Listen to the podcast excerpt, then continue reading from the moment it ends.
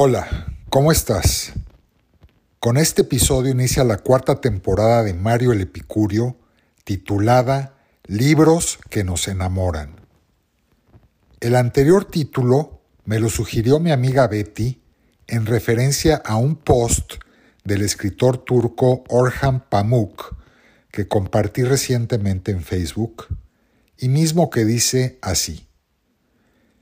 Leer bien no consiste en pasar despacio y cuidadosamente la mirada y la lógica sobre un texto, sino en sumergir el alma en su interior.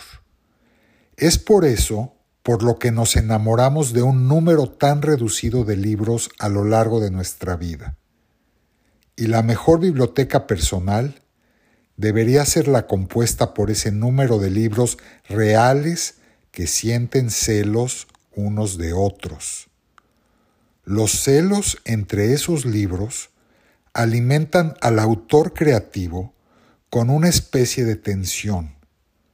Muy razonablemente, Flaubert nos decía que si uno lee con atención diez libros, será un gran sabio. Algunos libros y autores que han marcado mi vida ya los he comentado en episodios anteriores, pero en esta ocasión te voy a hablar de cinco libros que están siempre muy, muy presentes en mi mente y en mi corazón. El primero de ellos se titula Nostromo, del escritor Joseph Theodor Konrad Korseniowski, conocido mundialmente como Joseph Conrad. Conrad pertenecía a una familia de origen polaco que se encontraba desplazada por el activismo político del padre, así que Joseph nació en Ucrania en 1857, misma región que en ese entonces se encontraba bajo la ocupación del imperio ruso. Sus padres murieron cuando él era muy joven y ya de regreso en Polonia, un tío lo ayudó a salir de Cracovia para emplearse en la Marina Mercante francesa y posteriormente en la Marina Mercante inglesa. Aprendió el idioma inglés leyendo a Shakespeare y el destino hizo de Inglaterra su hogar permanente.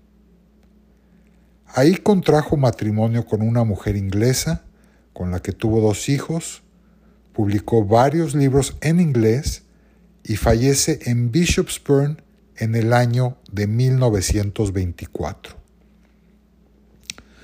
Sus múltiples viajes marítimos alrededor del mundo le proporcionaron una enorme cantidad de lugares, historias y personajes que se convirtieron en materia prima para sus cuentos y novelas.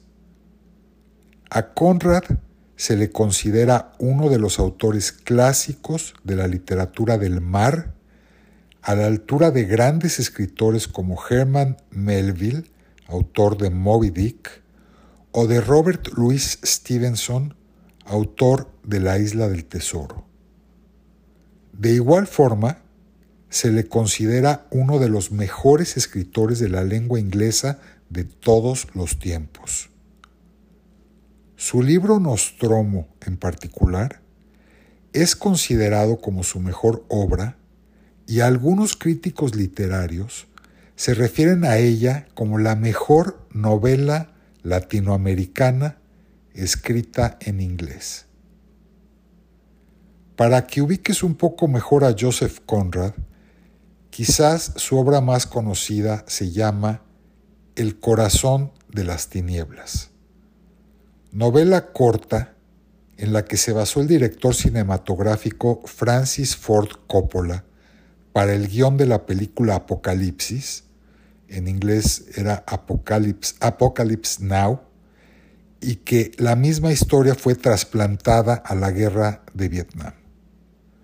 Además, Conrad es autor de famosas novelas como Lord Jim, El agente secreto y muchas otras más. Nostromo se desarrolla en una ciudad latinoamericana ficticia con el nombre de Sulaco, ubicada dentro de la nación también ficticia de Costaguana.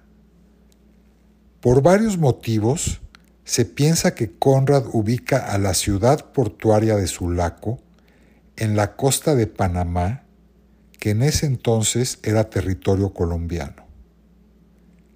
El título del libro, Nostromo, se refiere al nombre de uno de los personajes de la novela.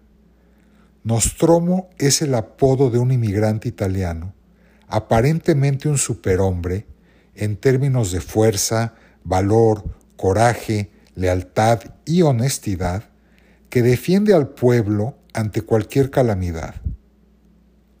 Nostromo, a su vez, es el nombre que se le da en italiano al contramaestre, que viene siendo el encargado de pasar las órdenes del capitán u oficial mayor a la tripulación de un barco.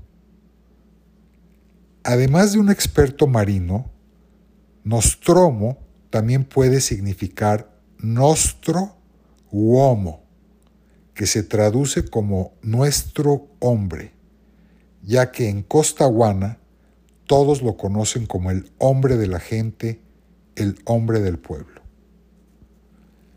Además de Nostromo, la novela incluye a personajes de todos los grupos sociales que forman parte del tejido social y de la historia de Latinoamérica, como lo son los pueblos originarios, los africanos, los europeos, así como otros personajes que representan al capital privado, a la iglesia, al gobierno, al ejército y a gobiernos colonialistas extranjeros. No pienso describir la trama de esta ni de las próximas novelas de las cuales voy a hablarte, porque quiero que las leas y te sorprendas al hacerlo. Solo te diré que el ritmo de esta novela y la constante tensión entre los personajes no te permiten soltar el libro ni un momento. Su atemporalidad provoca que sientas que estás leyendo noticias del día de hoy y puedes trasladar la historia a cualquier país de Latinoamérica. Recuerda que este libro fue escrito hace más de 100 años por un escritor extranjero y que probablemente pasó más tiempo en el mar que en tierra firme. La esencia del poder, así como la maldad y la bondad del ser humano, son descubiertas gradualmente de manera magistral a través de esta narración. Varios críticos literarios consideran a Conrad como un pesimista, porque en el fondo lo que afirma es que a un hombre honesto el sistema terminará por corromperlo o por derrotarlo. En lo personal, yo no considero a Conrad pesimista, sino más bien realista. Parafraseando a Stanley Kubrick, otro gran director cinematográfico que al igual que Francis Ford Coppola admiraba a Conrad, él decía que la vida no es un melodrama, es decir, que todos los obstáculos, problemas, contradicciones, etcétera, que se nos presentan en la vida no se van a resolver de manera milagrosa para terminar siempre en un final feliz, y que tenemos que aprender a vivir aceptando ese hecho. América Latina, como bien sabemos, es el resultado de una mezcla de culturas que permite observar los vicios y virtudes del ser humano de manera más directa o más burda, más visceral, por decirlo así. Esto lo comprende Conrad y lo aprovecha al máximo. Expone perfectamente la relación entre el poder económico y el poder político. Adicionalmente, al situar la historia en la República de Costaguana, no solo pretende mostrar la opresión y tiranía en Latinoamérica, sino que la utiliza como una sátira de países europeos desarrollados. Quizás el término país desarrollado no se debería aplicar en relación a bienestar económico, sino más bien a naciones donde el ciclo interminable de dictadura, revolución, democracia, como lo vivimos en Latinoamérica, haya sido controlado. Dentro de la historia, uno de los personajes principales es un joven llamado Martín de Co. El único adelanto, o como dicen ahora, un spoiler que te voy a dar sobre la historia, es que Martín de Co se muere.